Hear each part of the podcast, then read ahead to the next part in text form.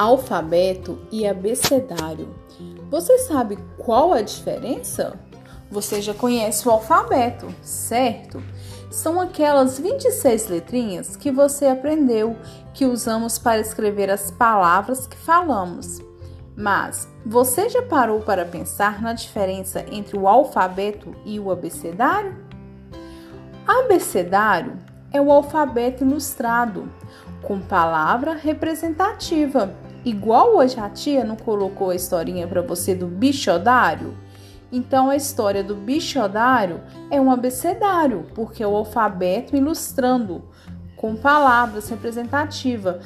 Cada letrinha lá não tinha um animal ou até mais. E o alfabeto são as 26 letras do nosso sistema de escrito. Espero que você tenha gostado dessa curiosidade. Beijos!